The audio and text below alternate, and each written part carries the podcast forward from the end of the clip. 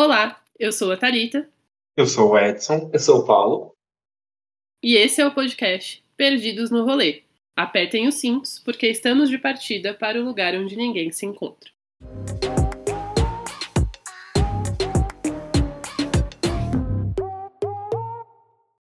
Bom, pessoal, estamos muito felizes de estarmos no segundo episódio desse podcast. Então, obrigada por todo mundo que está dando streaming, nos seguindo nas redes sociais. Inclusive, nos sigam nas nossas redes sociais, caso não estejam seguindo ainda. Estamos agora no Instagram, Twitter e TikTok também. Somos TikTokers. no Instagram, nosso user é. No Instagram e no TikTok, arroba Perdidos no Rolê, pode. E no Twitter é Perdidos Pode. POD. E o nosso tema de hoje, que separamos, que vocês já viram aí no card, é Vinte tantos e ainda nada. Prometemos que não vai ser um episódio depressivo de ficar contando, nossa, nada dá certo na nossa vida. Mas é, a gente tem mais ou menos a mesma idade, né? Nós três, 25, 26. E sentimos insatisfações, é, deslocamentos, é, pensando na cidade e no, no, no momento da vida que a gente está, né? Pensarmos em conquistas, pensarmos em planos, desejos, projetos e como que a gente está dando conta de tudo isso nesse momento. Acho que é mais para falar disso esse episódio, né? Sim. Eu já não posso garantir que vai ser um episódio tranquilo e nada pesado. Nós temos uma pauta, gente. Temos alguns temas que gostaríamos de conversar, mas aí pensamos, no segundo episódio, vamos trazer uma coisa levinha, uma coisa tranquila. E aí você prometeu, Eu lembro Edson. dessa Você conversa. lembra? Eu lembro. Nossa. Ó, eu acho que em algum momento vai ser leve. Mas não vai ser o Eu momento também todo. acho. Tá bom. Exato. Também Tá tenho essa, essa perspectiva. É, eu acho que os vinte e tantos, na idade que a gente tem hoje em dia, é um momento muito de incógnitas, sabe? Porque eu acho que a gente escuta tanto a vida inteira, na nossa infância, na- pela nossa família, de que aos 30 anos a gente tem que estar com a nossa vida feita, a gente já tem que estar casados, a gente já tem que ter um bom emprego, um carro e a casa própria. E eu acho que quando a gente vai chegando mais próximo dos 30 anos, essas cobranças elas vão chegando cada vez mais rápidas e cada vem mais urgentes e vem um sentimento de pressa e de necessidade de cumprir tudo isso o mais rápido possível. E eu acho que hoje em dia, tendo 25 anos, no meio de uma pandemia, é perceber que nunca estive mais distante desses objetivos e dessas, é, dessas expectativas que foram colocadas em cima de nós. O que que vocês acham? Gente, é, eu tenho um problema, porque assim, as minhas expectativas todas de vida, elas foram formadas quando eu era adolescente. E E isso é um pouco bizarro. Então, o que que acontece? Eu formei uma expectativa de quem deveria ser a Thalita adulta, quando eu tinha uns 17, 18 anos, por ali. E eu tinha sonhos extremamente bem definidos. A vida fez o quê? Me atropelou nesse meio do processo. E aí, várias coisas que foram acontecendo que foram boas, assim, é, quando eu olho de fora, não correspondiam a esse estereótipo, a essa expectativa que a Thalita adolescente tinha criado. E aí, o que, que, que isso me causa? Me causa uma sensação de não saber ao certo quais são as minhas expectativas para o futuro.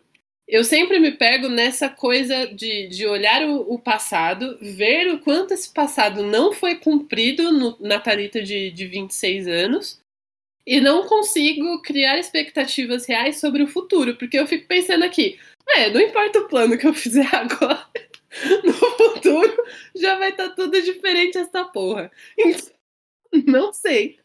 Então é meio isso, assim. Eu quero puxar uma coisa que o Edson falou, mas também o que você falou, Thalita, sobre é, essa questão das expectativas. Eu acho que durante minha adolescência eu fui muito marcado também por essas expectativas assim de família. Eu acho que principalmente de família e na escola, sabe? De família, disso, tipo, nossa, mas quando que vai começar a namorar? é, quando vai começar a trabalhar, quando vai começar a emagrecer. Várias questões assim colocadas que é, não vou dizer que foram embora, não foram embora algumas delas. E na escola, questões de estudo e de trabalho, né? Tipo, olha, você tem que escolher uma profissão, você tem que escolher uma carreira, você tem que. Você tá para trás, sabe? Não importa o momento que você tá, você tá para trás de quem já tá muito na frente. Então, essas expectativas para mim, tipo, é, elas fazem muito sentido, assim, e foi um processo se desapegar delas, sabe? Então, por exemplo, questão de constituição de família. É, somos pessoas LGBT, né? Eu sou um cara gay e durante muito tempo tive essa pressão de assim, quando você vai começar a namorar? E não é namorar uma pessoa sem gênero, né? Nunca é assim. É tipo assim, cadê a menina bonita que vai trazer, vai dar filho, vai, vai trazer netinhos pra mamãe? E aí, gente, nunca rolou, nunca veio, sabe? É, essa questão da família, a questão dos filhos, né? Nós temos, é, eu tenho 25 anos. A minha mãe é, me teve aos 25 anos. E assim, eu não estou nem perto de querer ter filho no momento. Talvez daqui a 30 anos, talvez eu queira. Mas não é a realidade do momento. Então, essas expectativas, assim, elas, elas foram pesadas, né? E elas ficaram com a gente de alguma forma. Se não é, ficaram assim, da gente tentar perseguir elas, pelo menos isso para mim, né? Tem de falar a gente, eu. E pelo menos eu não tento perseguir elas, fica meio que uma consciência de que eu não estou buscando elas, sabe? Então, por exemplo, teve uma vez, tava conversando com a minha mãe pelo celular e ela comentando com muita saudosismo, assim, na época que nós éramos crianças. Nós, eu falo, eu, meus primos, meu irmão, né? Porque a gente era criança, ficava todo mundo junto na casa do meu avô, e uma bagunça, e, e, a casa cheia de crianças. E aí, ela comentando esses tempos de que os meus primos tiveram filhos, quase todos tiveram. É, e, assim, quase todos da mesma, mais ou menos da mesma idade que eu também, né? E aí, novamente, a casa do meu avô está cheia de crianças. E ela falando isso de uma forma, ao mesmo tempo feliz, mas ao mesmo tempo saudosista. E aí me gera um incômodo, sabe? De assim, putz, será que ela estava com a expectativa de que ela estaria nessa posição agora também? De ter crianças, tipo, na casa dela, sabe? Porque eu não sei do meu irmão, se ele vai ou não querer filhos agora, mas para mim não tá sabe? E pegando isso que você falou, Thalita, da questão da, de você projetar as coisas na, na vida adulta, por conta de eu ter essas expectativas quando eu era adolescente e de eu ter muitas incertezas, tipo, é, não sei se eu quero me casar com uma mulher, sabe? Eu não projetava. Eu não só não projetava, como eu tinha medo do momento que ia chegar esses momentos de virada. Eu comentei com o Edson isso esses dias, de que assim, por exemplo, é, é uma coisa muito nossa, não vejo a hora de chegar aos 18 para ter minha independência, começar minha vida, ter minhas coisas. Eu ficava apavorado de pensar que eu ia completar 18. Não ri, Thalita. É a minha dor. Eu ficava. Desculpa. eu ficava apavorado, gente. Porque assim, o que, que eu vou fazer quando eu ter 18 anos? Eu não sei. Eu não sei para onde eu vou. Eu não sei o que eu quero da minha vida. Eu não tenho nenhum relacionamento. Eu, o meu primeiro relacionamento foi com 20 anos. Então, nunca tinha beijado na boca. E aí, sabe? Não sei o que, que vai ser quando eu tiver 18. Se essas expectativas que estão colocando para mim que devem acontecer, vão acontecer. Então eu ficava com medo, sabe? Eu não ficava ansiando, não, pelos meus 18. Eu queria que as coisas ficassem daquele jeito, confortáveis como estavam, e não ficava projetando minha vida adulta. E eu acho que, de alguma forma, isso foi ouvindo você falar, Thalita, acho que me foi menos desgastante. Tipo assim, não me frustrei, porque eu não tirei nenhuma expectativa. um conselho, gente: você não se frustra se você não testa expectativas. Eu falo toda vez que eu vou assistir um filme com o Edson, tipo assim, eu não quero ver o trailer, eu não sei, eu não vou, vou assistir assim no susto. Se eu gostar, gostei. Se eu não gostar, não gostei. Agora, expectativa é uma merda. É... Realidade isso que você estava me falando, eu acho que é completamente oposto do que aconteceu comigo. É, minha infância, eu sinto hoje em dia que eu sou a grande frustração da família, sabe? Enfim, eu fui uma criança inteligente, eu acho. Sempre tirei boas notas, consegui ingressar em uma boa universidade, essas coisas assim. Só que eu sinto que tinham expectativas muito grandes no caminho que eu tinha que seguir. Então era esperado.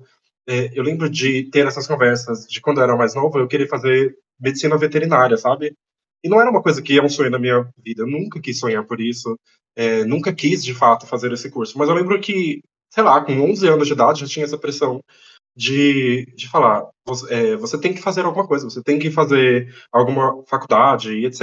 E, e eu lembro de meu pai cobrando isso com muita, com muita ênfase, com muita força, de que eu tinha que ser alguém na vida. E esse ser alguém, ele precisava é, passar por essa escolha de fazer uma boa faculdade. Então, se não fosse medicina veterinária, que fosse engenharia ou que fosse é, direito. E hoje em dia, eu percebo que eu perdi muito tempo da minha vida tentando é, suprir essas expectativas alheias. Então, quando eu não passei em faculdade, assim que eu me formei no ensino médio, para mim foi uma frustração muito grande, porque foi quase como não vou ser ninguém na vida em nenhum momento, sabe? Isso ficou martelando na minha cabeça durante muito tempo, e tanto que quando eu fui aplicar para fazer alguma faculdade que de fato eu consegui uma nota suficiente para passar, é, a primeira escolha que eu fiz foi biologia. Eu nunca quis fazer biologia. Eu lembro que eu fui tão podado com essas expectativas é, da família e de que eu deveria ser alguém na vida e que esses caminhos que eu queria não iam me levar a lugar nenhum, que eu acabei por escolher biologia. E isso me consumiu quase quatro anos da minha vida fazendo um curso que eu não gostava e que me fazia muito mal e que me deixava muito angustiado de estar ali dentro, é, estar fazendo aquilo sabendo que, que não era o, o que eu queria de fato para minha vida. E eu acho que isso só foi mudar com, enfim, primeiro, maturidade e no momento em que eu me afastei da minha família. E eu acho que esse momento em que eu me afastei, que foi pouco depois que minha mãe faleceu, que eu me permiti sentir de fato aquilo que eu que eu estava sentindo mesmo. Então, eu só parei de seguir isso de não falar, de, de não me posicionar, de só seguir essas expectativas todas. Quando minha mãe faleceu, é, meu pai nunca foi presente, e quando eu comecei a namorar um homem. Então, esse homem estava me apoiando o tempo todo, estava lá, tipo, ah, você quer é, sair desse curso? Eu vou lá, te apoio, vamos, vamos fazer, vou te ajudar a estudar, umas coisas assim. E isso, acho que foi um, um ponto de muita virada, de retomada da minha própria narrativa. E eu acho que é isso. Gente, ó, eu tenho alguns comentários para fazer. Essa coisa das expectativas que vocês estão falando, eu sempre fui também uma criança muito espertinha, assim, pra minha idade. E isso gerava essa expectativa muito louca de, tipo, você sempre vai ser muito bem sucedida em tudo que você quiser fazer. Sim, e aí, isso também. Isso gerou o quê? A, a porra do medo do fracasso. Se eu errava qualquer coisa, tipo, se eu não era a melhor, naquela porra que eu tava fazendo, é, eu me sentia um lixo muito ruim, assim, sabe? É, acho que tem duas situações em momentos diferentes da vida, ali perto da, da adolescência, que são, são exemplo disso. É, eu acho que quando eu entrei na ETEC, que eu não entrei saída do ensino fundamental para o ensino médio, eu entrei no segundo ano, é, em vagas remanescentes e tal, porque eu não consegui passar na prova do vestibulinho. E aí, tipo, eu me senti um lixo porque não consegui passar na, na prova do vestibulinho. E a outra situação foi o vestibular. Eu entrei numa boa universidade, mas eu não passei na primeira chamada. Eu passei, sei lá, na terceira chamada. E aí eu entrei, entrei no ano que eu prestei. Só que, tipo, não ter entrado na primeira chamada me fez eu ficar me sentindo muito mal. Tipo, porque eu sou sempre é, a segunda, a terceira, a quarta nas coisas, porque eu nunca sou a primeira. Todo mundo sempre diz que eu sou esperta, acho que eu não sou tão esperta assim, acho que eu não sou tão inteligente assim e tal.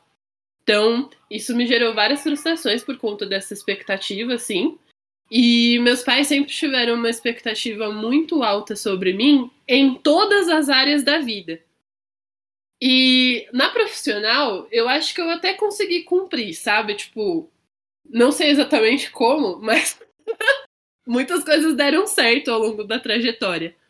E hoje eu acho que, tipo, minha mãe olha para mim e fala: não, é, acho que ela vai conseguir se virar, sei lá.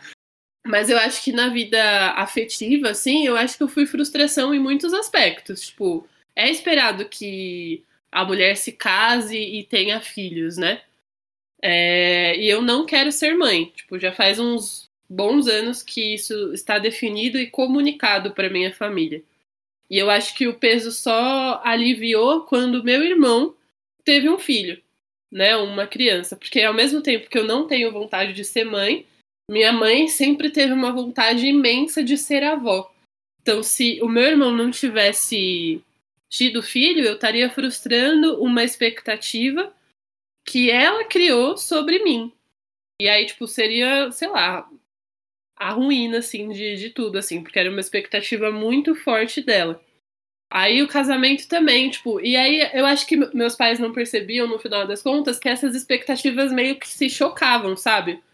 Porque, tipo, ao mesmo tempo que eles queriam que eu fosse extremamente profissional e que eu fosse bem sucedida e que eu tivesse um ótimo salário e que eu conseguisse me virar, eles queriam também que eu tivesse casada, que eu tivesse filhos e que eu fosse mãe, que eu fosse uma ótima mãe que só cuidasse dos filhos, tipo, como é que eu vou cumprir essas expectativas? Eu não sei. Então, é, é, sempre essa sensação de, tipo, tá cumprindo parte de um projeto e não entregando a outra.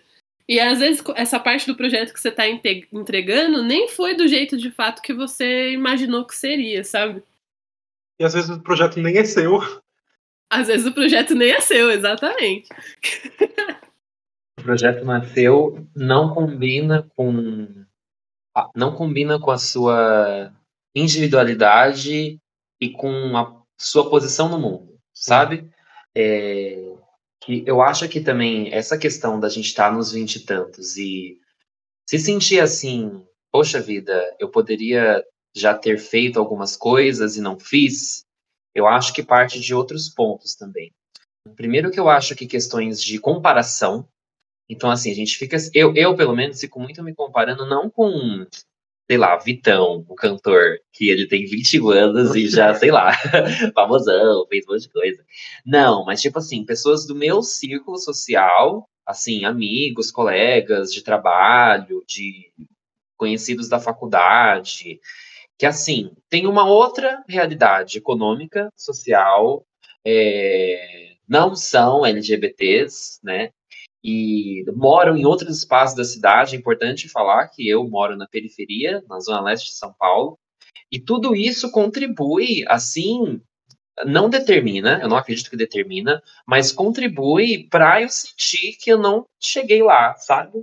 para eu sentir que existem coisas na minha vida que eu gostaria de ter conquistado nesse momento, que eu vejo esses colegas, esses amigos já tendo conquistado, ou pior, que me deixa mais indignado, nunca herdado, nunca foi uma conquista, sabe? Já nasceram com isso posto. Herdeiro. Herdeiras, gente. Odiamos aquilo que gostaríamos de ser. Nossa. É, e eu acho que isso faz sentido também, sabe? De falar sobre essa, esses essas deslocamentos, assim, dos intitanos. É, isso que você estava falando de, falando de comparação é uma coisa que bate muito na minha cabeça, porque eu compartilho muito dessa, dessa vivência com a Thalita, de que na infância eu tinha muita pressão, porque, enfim, eu tirava notas boas, não era muito difícil também na escola que eu estudava, que, enfim, escola pública, você fazia o mínimo, você tirava uma nota boa. E essa pressão, ela ficou em mim durante muito tempo. A mesma coisa aconteceu comigo quando eu fui passar na ETEC, que eu passei em último lugar em último lugar. Então, tipo, acho que era 120 vagas, alguma coisa assim, e eu passei em último lugar. E para mim isso, e eles divulgavam né, essa lista para todas as pessoas, com o nome de todos os alunos. Então, eu lembro que quando eu entrei, eu senti uma pressão muito grande, não somente uma pressão, mas uma colocação de que eu era o Edson que passou em último lugar na lista do enfim, do vestibulinho. Né? Era um rótulo muito grande para carregar. E isso, para mim, foi um contraste muito grande entre é, a primeira grande frustração da minha vida, eu acho que foi essa, de que colocaram essa imagem de mim de que eu era uma pessoa inteligente. E eu comprei essa imagem, porque se eu não era atraente, se eu não era é, bonito, inteligente, pelo menos. E, enfim, né? Se eu não era hétero, inteligente também, eu acho que ela bastava em algum momento. E eu comprei isso para mim. E eu acho que essa primeira frustração foi muito gritante para mim. E eu lembro que a primeira prova que eu fiz no ensino médio, eu tirei zero. E isso para mim foi uma coisa que que também deu uma outra virada, assim, de tipo, gente, o que, que eu tô fazendo? Eu sou uma farsa, eu sou uma grandíssima farsa. E a mesma coisa para entrar na, na universidade. Quando eu não passei de primeira, foi uma coisa do tipo, gente, tá comprovado, você não vai ser nada na vida. E eu acho que foi quase isso, de meu mundo ruiu. Se é o mínimo que falava que para eu conseguir ser alguém na minha vida é passar no vestibular e conseguir fazer uma faculdade e eu não consegui fazer isso, acabou aqui. Já posso desistir, acabou, findou, você não é ninguém. Porque é isso, era isso, essa ideia que eu tinha de, de quando eu tivesse uns 20 e poucos, que eu já ia ser formado como pessoa. E eu acho que uma outra coisa que acontece também é que eu tenho 25 anos e eu ainda não me formei. Eu tô, sei lá, quantos anos dentro da graduação. Eu tenho uma pressão muito grande que eu me coloquei, que foi: eu estou perdendo tempo. Já era para eu ter me formado com 22 anos de idade. E eu não me formei. Então, eu tenho essa impressão de que eu estou perdendo esses anos todos que já era para eu estar no mercado de trabalho, ganhando meu dinheiro para conseguir comprar minha casa, comprar meu carro, dentro da universidade, que já era para eu ter feito, já era para eu ter terminado, quatro anos atrás. Isso eu acho que fica essas coisas de expectativa e de autocobrança no meio disso tudo como marcas dessa, dessa coisa, dessa infância que foi muito exigente, cobrando, e desses planos de que a vida, nos 30 anos, ela já está quase no fim, sabe? Eu acho que isso é uma coisa que fica rodando na minha cabeça até hoje, sem solução. Essa pressão de condizer com a imagem que foi pintada pra gente de nós mesmos. Então, essa questão da inteligência e do ir bem nos estudos, ir bem naquilo que se propõe, que é o que a Thalita trouxe, né, dos pais dela. Eu me coloco, ninguém coloca essa pressão em cima de mim, sabe? Não tem ninguém falando assim, olha, Paulo, você poderia melhorar. Eu fico colocando essa pressão. Você não está fazendo o que você tem capacidade de fazer, o que você poderia estar fazendo. E, gente, não é como se fosse uma coisa eu não diria nem mediana, sabe? Se compara com os meus colegas, sei lá, aquele, né? Será que tem colegas ouvindo de trabalho? Mas se comparando com os que os meus colegas de trabalho fazem, assim, eu sou professor. É, eu, eu, eu acredito que eu estou assim acima da média, sabe? Eu estou me esforçando, estou estudando, estou indo a fundo assim para produzir coisas boas. E mesmo assim, eu não fico satisfeito. Não fico. Uhum. Não fico. Queria fazer mais, queria estudar mais, queria ver mais coisa. E é isso. Ah, gente, é, eu sinto que eu sou meio um bolo de frustração no final das contas. Por quê? É, eu sinto que eu não correspondo às expectativas que eu mesma tinha criado para mim, de onde eu gostaria de estar, o que eu gostaria de estar fazendo agora, com 26 anos. É, e sinto que as coisas que eu estou fazendo é muito engraçado porque, tipo, parece que a opinião que vem de fora, quando ela é positiva, é, a gente não aceita, né? Tipo, eu tenho feedbacks muito positivos das coisas que eu faço, sabe? Em todas as áreas. Tipo, é, meu marido Renan diz que eu sou uma ótima companheira, diz que eu sou uma ótima pessoa, diz que é, eu faço bem as coisas que eu faço, que, tipo, sei lá, me dá vários elogios. No trabalho também, tipo, todas as coisas que eu faço, é, as pessoas dizem, tipo, é um bom trabalho, tá muito bem feito, é, você fala bem, você executa bem. Os alunos que eu tenho, tipo, no cursinho, falam que minha aula é boa. Tipo, dão vários elogios e, tipo, parece que entra num ouvido e sai pelo outro. Para mim, a constante sensação que eu tenho é, tipo, mano, é, eu não estou fazendo o suficiente. Tem gente fazendo muito mais do que eu, tem gente fazendo muito melhor do que eu. É, eu não estou preparada para fazer isso que eu estou fazendo. É, o meu marido vai me deixar a qualquer instante porque eu sou uma péssima pessoa. Tipo, é sempre essa sensação, tipo, mesmo que todo mundo lá em volta, tipo, todas as pessoas que realmente importam, né? Tipo, que você se importa, que tipo, te doeria perder, sei lá, dizendo o contrário. Então, tipo, não sei lidar. Uhum. Eu concordo muito com isso que você está falando. Porque a sensação que eu tenho em relação a isso é que grande parte do tempo que eu deveria estar, de fato, fazendo as coisas, eu estou pensando no espaço que tem entre eu e a outra pessoa que já está lá, que já conseguiu as coisas, sabe? E, por exemplo, na faculdade, eu sinto que tem um, um abismo enorme entre eu, que sei o mínimo, para conseguir passar. E, e, eu não sei se eu sei o mínimo, eu acho que eu sei bastante até. É, para passar e etc. E aquela pessoa que sabe que tira 10 em todas as disciplinas, fez iniciação científica, já fez aquilo. E eu, a sensação que eu tenho é de que, primeiro, eu estou muito atrasado em relação a tudo isso, eu tenho que correr muito mais para conseguir chegar nesse mesmo patamar. Sendo que eu não levo em consideração, mesmo que conscientemente, da onde eu parti, sabe? Eu já ter conseguido entrar nesses espaços, já ter conseguido fazer isso, deveria ser, de alguma forma, é, um ponto de comemoração, sabe? É uma coisa que eu consegui diante de tanto esforço, de tanta luta, de tanta é, angústia de, dos anos e etc. E de permitir de, é, desistir de algo que já estava acontecendo para conseguir fazer outra coisa. Mas ainda assim, tem a cobrança de eu sou uma fraude, já era para ter terminado, já era para ter alcançado essa outra pessoa, já era para ter ser um ótimo aluno, só tirar 10 e etc. E sabe, e é uma cobrança para ser excelente bom não é o suficiente, sabe? Tem que ser uhum. excelente em absolutamente tudo que a gente faz. Porque, para mim, é como se se tivesse uma falha, se tiver qualquer coisinha fora do lugar, vai desmoronar tudo e eu vou ter que voltar para aquele outro estágio em que eu estava me ligando, que estava é, tendo as minhas incertezas de infância, qualquer coisa do tipo. E voltar para um estágio de angústia. Eu vou falar um negócio que talvez pareça filosofia budista, mas eu tenho pensado muito sobre isso ultimamente. Então, se eu estiver roubando a ideia de algum budista, me desculpem. É, eu acho que a gente vive a vida muito esperando chegar a algum lugar. Como se tipo, tivesse um ponto de chegada onde a hora que você chegar nele, você vai falar: Nossa, era isso aqui. Mas enquanto isso, tipo, você está vivendo, sabe? Tipo, acho que a vida não é um lugar aonde você chega e pronto. Tipo, eu acho que quando a gente fica se apegando muito a esse lugar idealizado, muito louco, é, que talvez a gente nunca alcance, porque no final das contas é só uma expectativa, é só um sonho, é só alguma coisa, é, a vida tá acontecendo, sabe? Tipo, você já conseguiu coisas, já conquistou coisas, já encontrou pessoas. É, já teve vários momentos muito legais, assim, tipo, e dane-se se outras pessoas, por N mil motivos, têm outros. É, tiveram outras experiências, sabe? Tipo, talvez por terem mais privilégio, talvez por serem herdeiras, talvez por mil coisas.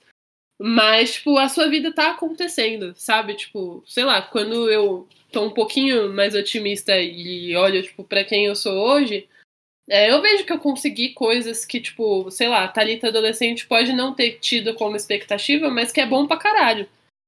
Tipo, sei lá, uma pessoa que, que se casou e que tem um casamento feliz, tipo, hoje em dia eu acho que é raridade, sabe? Tipo, alguém que tem um relacionamento que fala, não, mano, é bom pra cacete. Tipo, não tem um grande problema para trazer sobre o meu relacionamento, só é muito bom. E, tipo, é, não é a expectativa que a Thalita adolescente tinha, porque a Thalita adolescente queria casar, ter filhos e ter uma casa super bem decorada e equipada, mas, mano, eu tô aqui decorando minha casa dia a dia. Com um cacto que custou dois reais, mas eu estou decorando. então, tipo, isso já não é viver, sabe? Aí, mas essa é a Thalita otimista. Na, maioria, na maior parte do tempo eu estou dizendo que eu sou uma fraude também. Uhum. Não, eu acho muito engraçado essa, essa dualidade que a gente tem, que é ao mesmo tempo que a gente reconhece que já, a gente já fez muita coisa foda, uhum. Ao mesmo tempo a gente tá, pelo amor de Deus, é, tá tudo dando errado. Por que, que eu não consigo fazer isso? Por que, que eu não consigo fazer aquilo? Eu acho que isso tem a ver também com as transformações do momento histórico que a gente vive.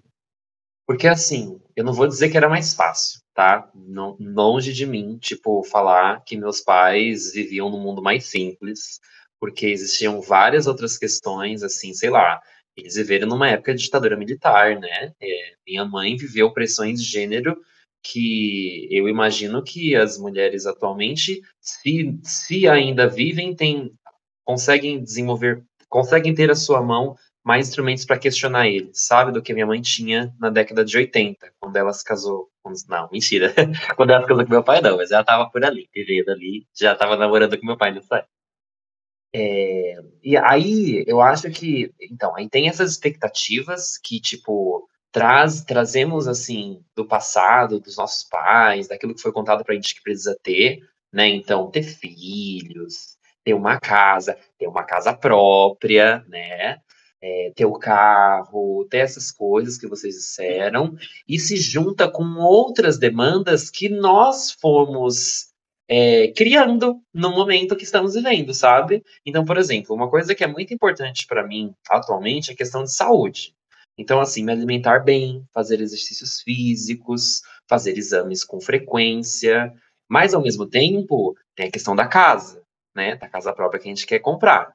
Ao mesmo tempo, tem, tem que manter o meu relacionamento, que eu estou vivendo aqui. Eu tenho que trabalhar. Eu preciso estudar também, porque assim, quem não estuda, quem para de estudar, fica atrás do mercado de trabalho. E aí junta essa multidão assim de demandas, expectativas para os 20, 20 e tantos, que e tem esse é, ai gente, só me veio a cabeça a palavra em inglês, deadline. Prazo. Ai, desculpa, the label. Nossa. É, e tem esse prazo, Edson, que você falou um pouco atrás, de. Parece que tudo acaba, tipo, 30, 40, acabou, né? Tipo, chegamos no final da vida. E ao mesmo tempo que isso não é verdade, de tipo assim, as pessoas estão vivendo mais atualmente, né? Quer dizer, depende, da, dependendo da sua raça, dependendo da sua sexualidade e do lugar da cidade onde você mora, né? Exatamente. É, eu, eu nasci, meus pais sempre moraram no, em cidade de Tiradentes, aqui na Zona Leste. O bairro que tem a menor expectativa de vida de São Paulo. Uhum. Então, né, precisava militar, né? Desculpa. Mas enfim, então, tipo, a expectativa de vida é maior, assim, e a vida, pelo menos, que eu, eu tenho levado, acredito que vai me dar uma, uma condição melhor de envelhecimento, sabe? De saúde física e tudo mais. Então, é, não tem essa, é, esse prazo assim que a gente se coloca. Só que ao mesmo tempo, tem coisas que eu faço hoje que eu já me sinto cansado, de que eu não me imagino fazendo por mais tempo. Então, eu estou fazendo pós-graduação no momento. Eu não me imagino continuando, eu tenho 25, daqui 10 anos fazer pós-graduação no ritmo que eu estou levando agora, eu não me imagino. E eu não sei se é por cansaço ou de, ou de não, não querer continuar nesse ritmo por mais tempo, sabe? E de acabar me perdendo e acabar se, se me desgastando mais. Uhum. Eu acho, é, partindo do, da minha perspectiva, é que não é um cansaço, é um esgotamento mesmo. Esgotamento. É uma coisa de é a vida inteira tendo que correr atrás, a vida inteira bater, dando murro em ponto de faca para conseguir fazer as coisas, que chega um momento que não dá mais. É, eu sinto alguma coisa muito parecida com isso, de que eu já tô, tô no final do meu quarto ano na faculdade, mas pela segunda vez no final do quarto ano. Então, a soma é já tô há oito anos dentro do, do ensino superior. E isso é uma coisa que tem me escutado tanto e que tem me consumido tanto que durante esse ano, em vários momentos eu pensei em desistir, porque desistir é a saída mais fácil para conseguir ter um mínimo de sanidade. E hoje em dia eu percebo que continuar é, insistindo, porque, enfim, é uma coisa que de fato muda a vida. Você ter um ensino superior no Brasil, sendo de origem, é, de origem pobre, é, continuar fazendo isso tem consumido minha sanidade mental. E hoje em dia estou é, trabalhando com política de reparação, sabe?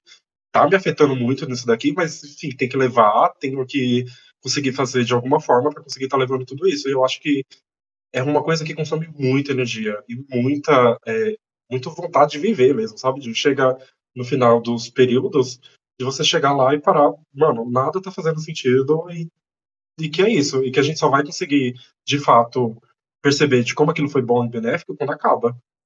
Nossa, gente, é eu sinto falta. Tipo, eu sinto esse esgotamento de. Ah, sei lá, gente, sei lá, acho que a gente trabalha muito tempo e aí você soma o tempo que você tem que dormir e aí você soma o tempo que você passa no transporte público e te sobra, tipo, poucas horas. E aí nessas poucas horas, se você quiser crescer no seu trabalho, você precisa fazer alguma coisa relacionado a esse trabalho. Geralmente estudar, geralmente fazer uma pós-graduação é, um mestrado, sei lá.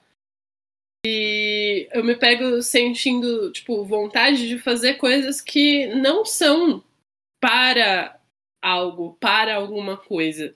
Só fazendo coisas, sabe? Tipo, eu queria viajar mais, mas para viajar mais eu preciso ter mais dinheiro. Eu preciso é. trabalhar mais. E aí, que hora que eu viajo se eu tô trabalhando igual uma condenada? Não viaja. Uhum.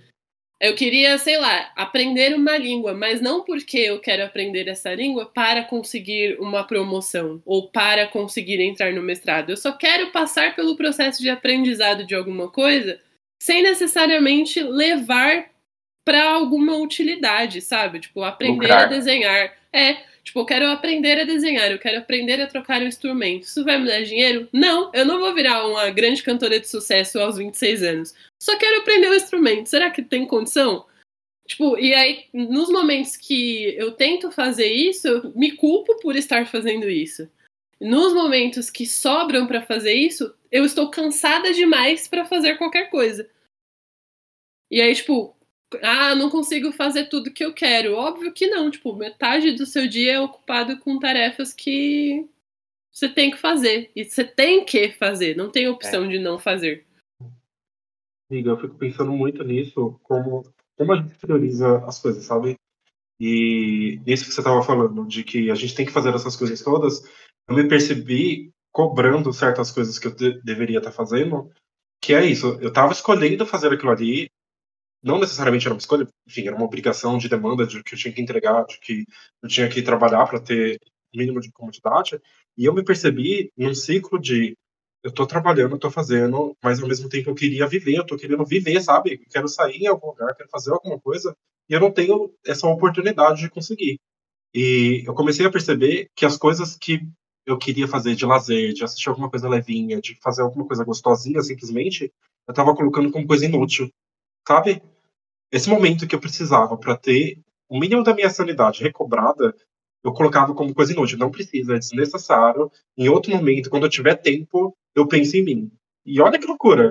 Como a gente para dessa, dessa coisa de a vida tá crescendo, a gente tem que fazer, a gente vai ser alguém, e para ser alguém, a gente tem que deixar de ser a gente.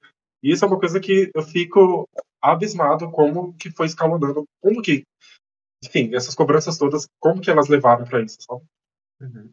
É nessa hora que eu tenho mais e mais raiva dos herdeiros.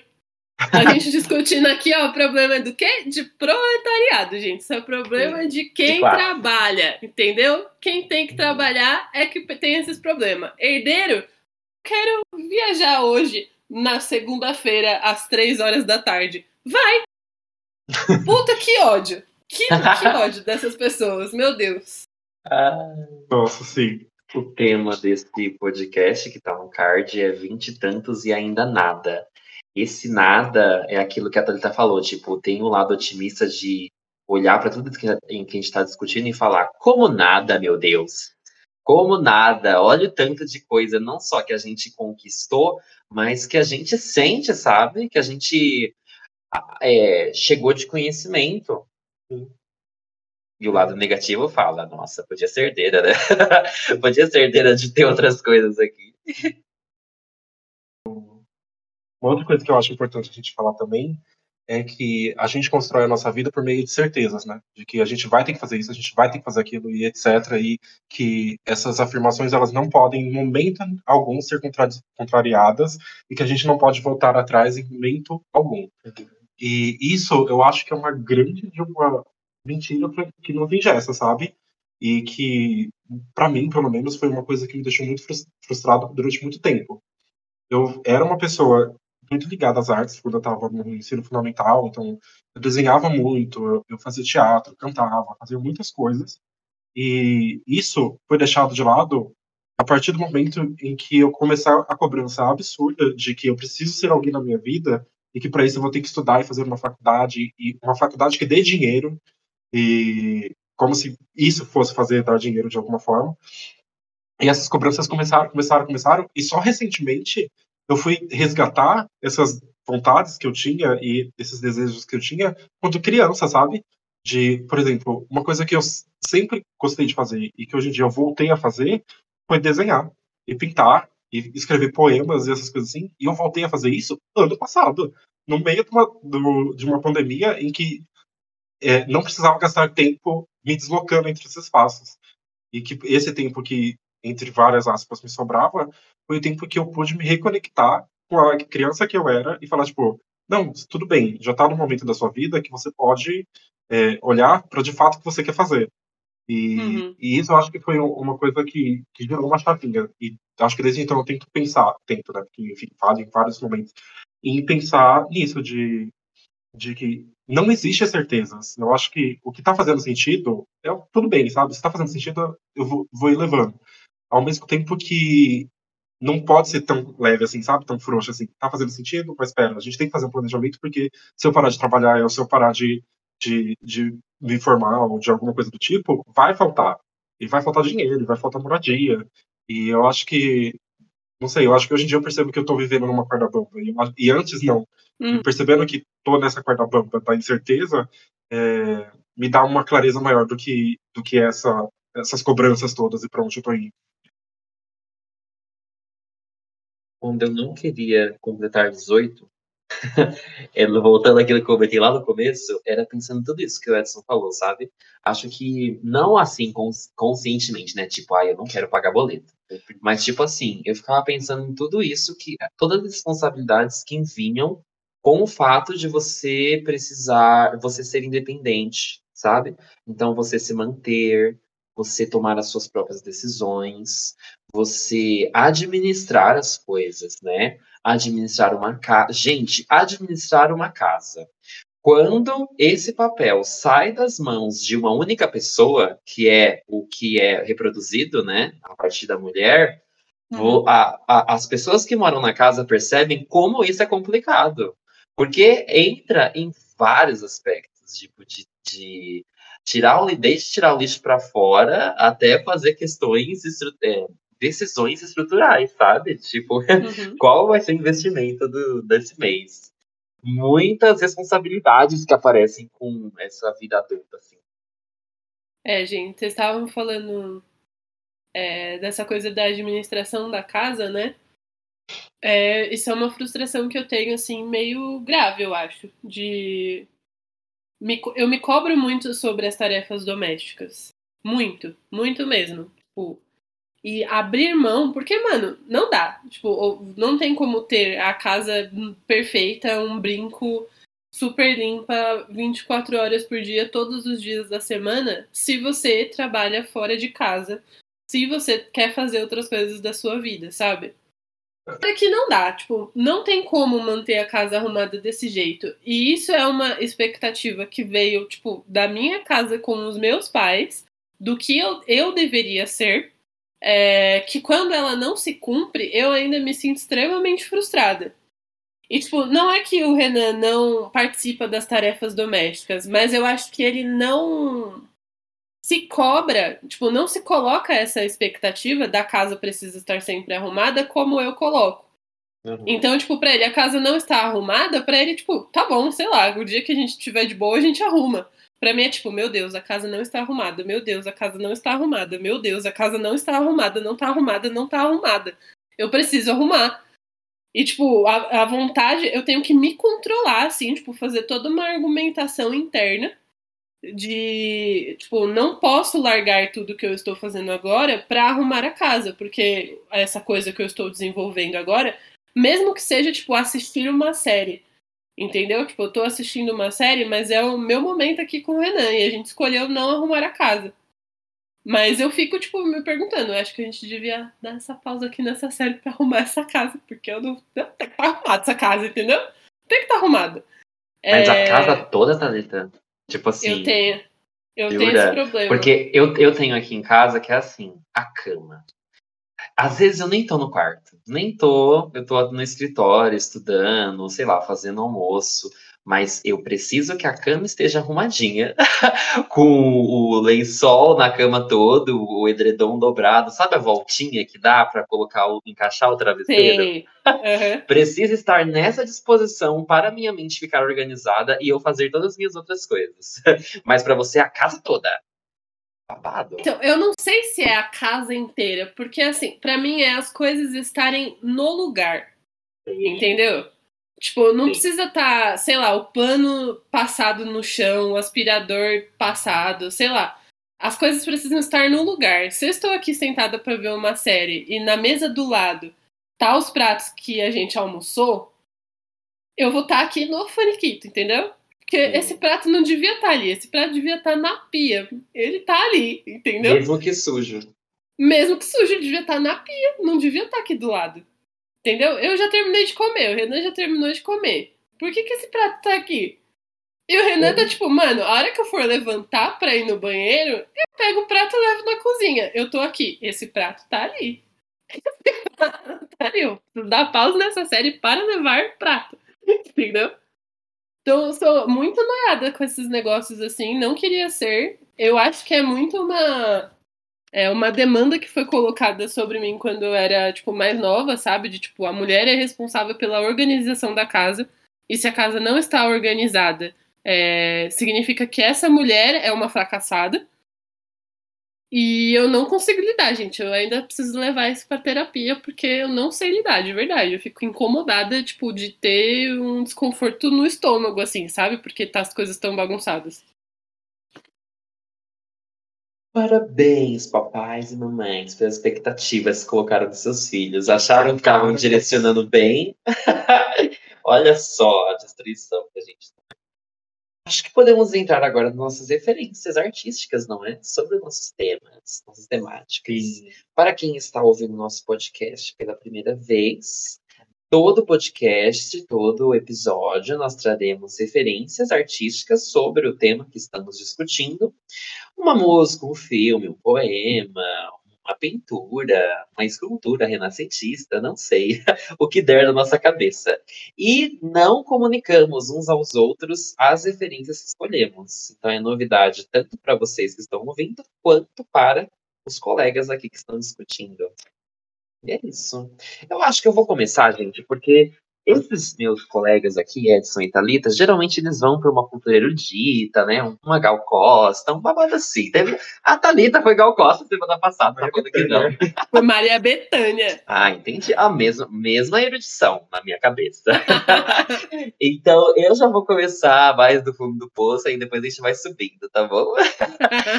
A referência que eu vou trazer para vocês é um livro de um livro que originou um filme muito famoso chamado Diabo Veste Prada.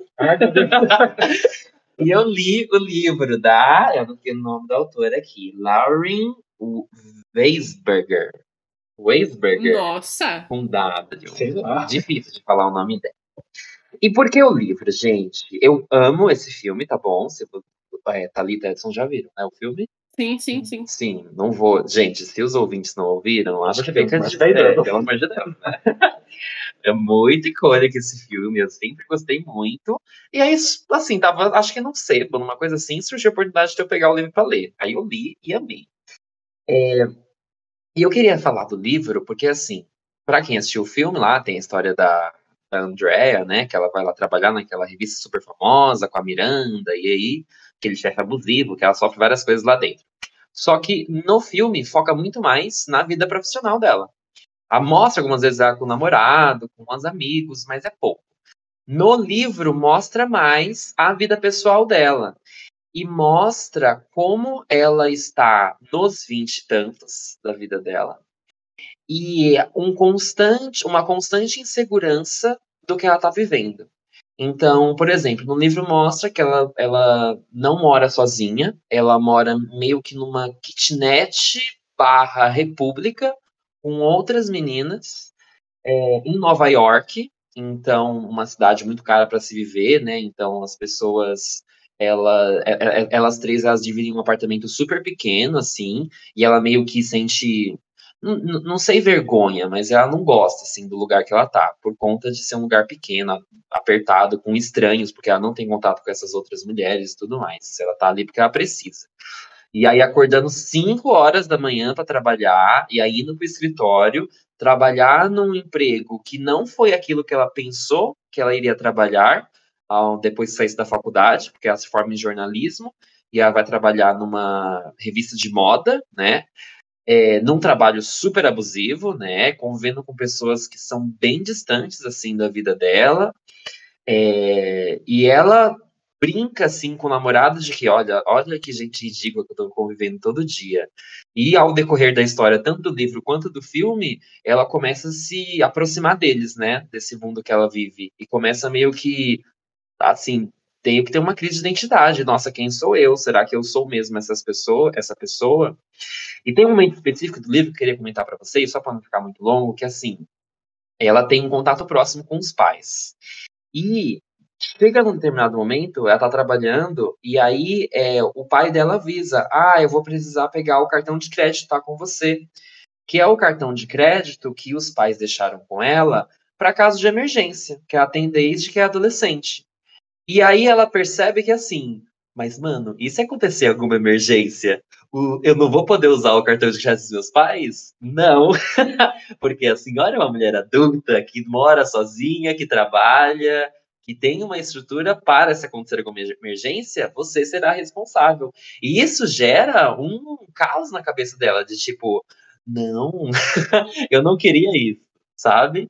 Então, quando a gente estava quando eu pensei, né, sobre o tema vinte e tantos, eu fiquei muito lembrando da história dela, da Andrea, Andy, da, do Diabo Veste Prada de que ela tá num momento assim de início assim da carreira profissional, da, da vida adulta, né, morando sozinha, sozinha, é, sozinha, ela não depende das outras das outras integrantes lá da, da casa para viver. E insegura, muito insegura do lugar que ela tá e com medo, constante medo de fracassar e de ter que voltar para casa dos pais. Acho que é um dos medos dela que aparecem bastante no livro. E eu fiquei pensando nisso, sabe? Até me identifiquei, lembrei desse. Eu li faz anos esse livro. E me lembrei que me identifiquei muito com ela e percebo hoje o porquê, sabe? De que é um medo que a gente. Você falou dele, Thalita, de, do fracasso. Então, o medo de voltar para casa dos pais, de é, não dar certo no trabalho, não dar certo no estudo. Isso. Gente, o medo de voltar para casa dos pais. É. Eu tenho ele muito fortemente comigo. Olha, sinceramente, fico me perguntando se eu tivesse, tipo, sei lá, me separem, será que eu tenho condições de me virar sozinho? Porque, tipo, voltar para morar com a minha mãe ia ser muito caótico. Então é um medo muito latente, assim, né? E aí, dessa referência que você trouxe, Paula, a parte que você falou de, tipo, não é o emprego que ela esperava ter depois que ela se formasse. Meu, eu passei muito por isso, assim. Hoje eu tô num emprego que eu gosto, mas ainda assim não é o emprego que a Thalita, enquanto cursava faculdade, esperava que ia ter. Né? O meu sonho, assim, era ser única e exclusivamente professora de história. E hoje em dia, ser professora de história é uma tarefa secundária. Eu sou professora de história, mas não é o meu trabalho principal. É, e isso, para eu aceitar isso de tipo, é, tu, tá tudo bem não ter dado certo eu ser professora em tempo integral, sabe? É, porque outras coisas deram certo, outras coisas muito legais, né? Mas a Talita adolescente ainda é super frustrada de tipo, será que eu não devia estar tá fazendo isso, trabalhando para isso? Hoje eu acho que não. Mas a Talita adolescente queria estar tá fazendo isso. A Talita que estava fazendo a faculdade queria estar fazendo isso. É, então é, é, esse desencaixe, né? De tipo, eu tô gostando do lugar em que eu tô, mas esse não era o lugar que eu esperava estar. É bem caótico. Nossa, sim. É, eu compartilho um pouco disso. Eu tenho. Enfim, eu não tenho esse medo de voltar para casa dos pais por razões óbvias. Eu tenho muito medo de voltar a morar com minhas irmãs. Não é por nada, não. Acho que a gente até se dá bem, enfim, entra naquelas, etc. Caso esteja ouvindo, amamos vocês, tá bom? Mas é difícil, sabe? Já consegui uma independência, já é o segundo ano morando sozinho. Enfim, ter as minhas regras, as minhas ideias do que fazer, etc. E a possibilidade de pensar que tudo isso pode acabar me dá uma angústia tão grande, mas tão grande, que eu não sei, eu, teve uma época da minha vida que eu achei que isso ia acontecer, porque, enfim, começou a acabar o dinheiro, sumiu o dinheiro, falei assim, não vai dar para manter a casa, que me deu vontade, ânsias de vômito, sabe? De tipo, acabar tudo isso daqui, vou ter que morar com minhas irmãs e etc. Não que elas fossem uhum. me aceitar também, porque eu acho que talvez isso não acontecesse, mas é, isso me deu um desespero tão grande que eu não consigo nem colocar para fora, sabe? Tá, você quer falar da sua referência agora? Deixa do Edson por último, então, a minha referência não vai ser tão cult assim, gente. É. Vocês conhecem é... devem conhecer uma atriz chamada Vera Holtz. Adoro essa mulher. Maravilhosíssima. Gente, é, eu separei uma foto dela. Ela tem um perfil no Instagram, é arroba verificada, obviamente. É, mas se vocês não tiverem Instagram e jogarem no Google Carnaval 1 de 11 Vera Holtz, vai aparecer essa primeira foto. Ela tem uma série de 11 ou 12 fotos sobre carnaval. É, mas eu acho que a primeira me representa muito com 20 e poucos anos, 20 e tantos anos. Que é, vou tentar descrever. Ela está sentada é, num fundo cinza e numa mesa cinza, com a maquiagem inteiramente borrada, assim, tipo, os olhos com a maquiagem escorrida e um batom que já tá desbotado, assim, tipo, claramente beijou muitas bocas. É, descabelada e com um copo de um com um líquido verde escrito boldo. E assim, a cara morta de ressaca, sabe? E aí, por que, que eu escolhi essa foto? Por que, que ela me lembra tanto, 20 e tantos anos, né? Porque eu acho que uma marca, assim, simbólica pra mim de que, tipo, mano, agora eu sou adulta, já era, é daqui pra, pro buraco, foi quando eu percebi que as minhas ressacas de bebedeira, elas não se curavam tão facilmente. Elas demoravam muito tempo pra passar, sabe? Então, nesse momento eu falei, gente, acho que eu estou envelhecendo. Acho que agora eu preciso me portar como uma adulta, porque eu não posso mais beber inconsequentemente, achando que no outro dia eu vou estar maravilhosa. Não, agora as minhas ressacas duram um dia inteiro. Então, no mínimo, eu tenho que beber do sábado pro domingo, porque se for de domingo para segunda, não posso. Então, essa é a minha referência dos vinte e tantos anos, uma ressaca infinita que nunca acaba. É isso. Eu sinto a mesma coisa. Que triste. Aquela coisa da ladeira, que a gente já tá caindo na ladeira. Esses dias eu fui inventar de beber caipirinha. Sabe uma caipirinha levinha? Eu fiquei bêbado com dois goles. Uhum. Aí depois eu fiquei sentado no sofá com falta de ar. Tem noção? Olá. É, Iga, eu vou fazer uma coisa mais pesadinha. Enfim, só, só comentar isso da Thalita. Não era pra estar assim, gente. Eu sinto, sabe? A minha expectativa, se eu já criei alguma expectativa, é tipo assim, era pra estar melhor aos 20 e tantos. Não como a Vera Holtz nessa imagem. Era! Ah, vocês prometeram pra mim. Tudo bem. Faz parte. Bom, é, agora eu vou trazer minha referência.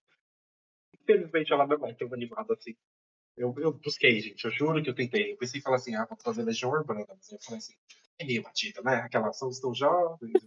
Aí eu falei assim, não, obrigado.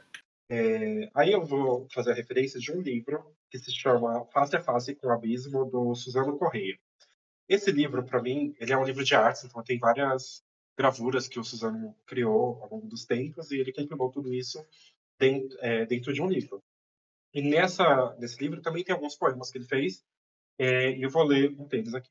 Para começar, é, o poema está situado numa página em que tem, me parece, três andorinhas atingidas por uma flecha. E para mim, é, essas andorinhas, elas representam muito, é, enfim, ser acertado repentinamente, mas esse repentino, ele não acerta uma pessoa só, sabe? Ele vai sendo é, é coisas que se repetem ao longo das outras vidas. O poema que eu vou ler dele se chama assim: Sinto uma falta de alguém, de alguém que um dia fui. Sinto falta de ser. Sinto que já sou a própria falta de ser. Sinto e é tudo. Hoje, um raio de sol refletiu numa flor. Varou os meus olhos, dançou nos meus nervos e me fez luz também. Cruzou o céu para se alojar nos meus sonhos de contemplador. Venho da terra para tomar meu banho de sol e deitar. Levarei as imagens comigo? Mirei na noite minhas mágoas quanto a isso e chorei. Eu sei que preciso da beleza. Eu a quero como quero a eternidade. A eternidade que não é o tempo estendido feito um varal ao sol, que é muito mais, o impossível, o equilíbrio entre todas as contradições, as respostas já contidas em cada pergunta e vice-versa. Às vezes, é como se eu quisesse, se eu fizesse questão de doer. Sou ótimo em sofrer, faço piruetas, posso inclusive expressar meu sofrimento e dividi-lo entre todos os homens. Minha fonte é conhecida de todos, tenho uma sede desmedida do inevitável. Quero mesmo ser sensível e lúcido o bastante para entornar a consciência da morte sem medida. Não sem medo, porque isso é para os fracos. Quero tremer até a raiz dos, dos cabelos, de tanto olhar para o abismo, com meus próprios olhos. Olhar para tudo quanto é lindo, sem vícios, sem dogmas, sem certeza de nada. Simplesmente flutuar. É, eu quis trazer esse poema porque eu acho que ele tem muito a ver.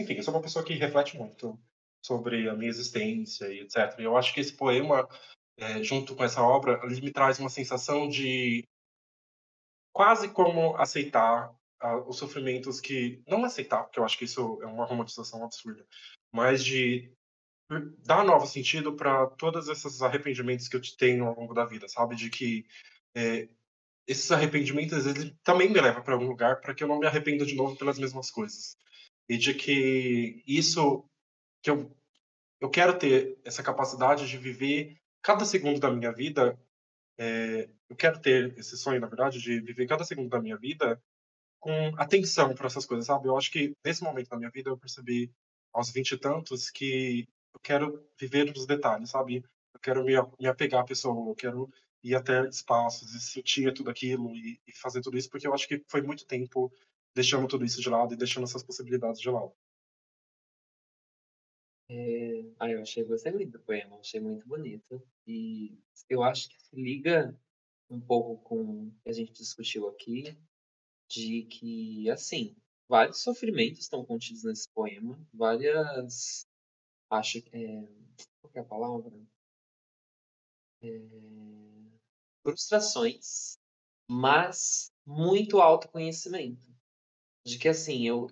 E aí seria o que a gente está falando, tipo assim, várias expectativas foram quebradas, várias frustrações aconteceram no decorrer da vida, mas sabemos bastante no momento assim dos vinte e tantos do que gostamos, do que nós queremos hoje. E eu acho que essa lucidez é importante, sabe? Não pode passar batido. É, é uma conquista muito grande isso. Tem gente que não consegue dar os vinte e tantos ter isso e talvez nunca consiga. Fiquei impactada com o poema, gente. É... Não sei nem o que comentar. Eu acho que esse sentir tanto, né? Acho que tem muito a ver com isso mesmo, de conseguir se analisar, sabe? Saber que sente e tudo bem sentir, mesmo as dores e ressignificar, né? Tipo, mano, virou um poema lindo. Sim. E eu, eu sinto muito nesse poema como se fosse uma onda, sabe? De que tem momentos em que tá tudo muito ruim e que tá tudo muito absurdo, insustentável, e que a gente percebe que tá assim, mas aí tem outros momentos que a gente consegue achar beleza na vida, e que a gente precisa ter esse momento de, meu Deus, que alívio, eu preciso querer, e eu quero viver, e etc. Mas que esses outros momentos não invalida todo o sofrimento que vai vir depois, porque a gente sabe que essa vida, a vida ela tem, é de momentos bons e ruins. Então, eu acho que esse poema ele traz essa coisa de tem momentos muito ruins, mas vai ter momentos muito bons, e no meio disso tudo a vida vai acontecendo. E eu acho que é isso que esse poema me traz. A gente se conhece para nunca mais falar vinte tantos e ainda nada. Sim. Muita coisa conquistada e na, sei lá, na pior das, das nossas reflexões, das possibilidades, conquistamos a nós mesmos. De entender a gente, sabe? Sim, que conquista. Meu é maior Deus. Que isso. É. Então é isso, gente. Esse foi o nosso episódio. E nos sigam nas nossas redes. Nós estamos presentes no TikTok e Instagram como arroba Perdidos do Rolê Pod, POD, e também no Twitter, no arroba Perdidos Pod, POD. Mais recados? Ah! A gente vai estrear nessa semana a sexta-feira, um novo quadro, que vocês só vão saber quando ele for ao ar.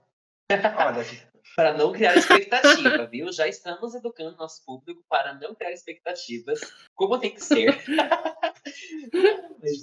Exatamente, espere dia. e veja. o Edson falou sexta, mas assim, pre pretendemos ser na sexta. Não fique perturbando nosso juízo, tá bom? pretendemos que seja. Exatamente. Então é isso, gente. Um beijo para vocês e até o próximo Perdidos no Rolê.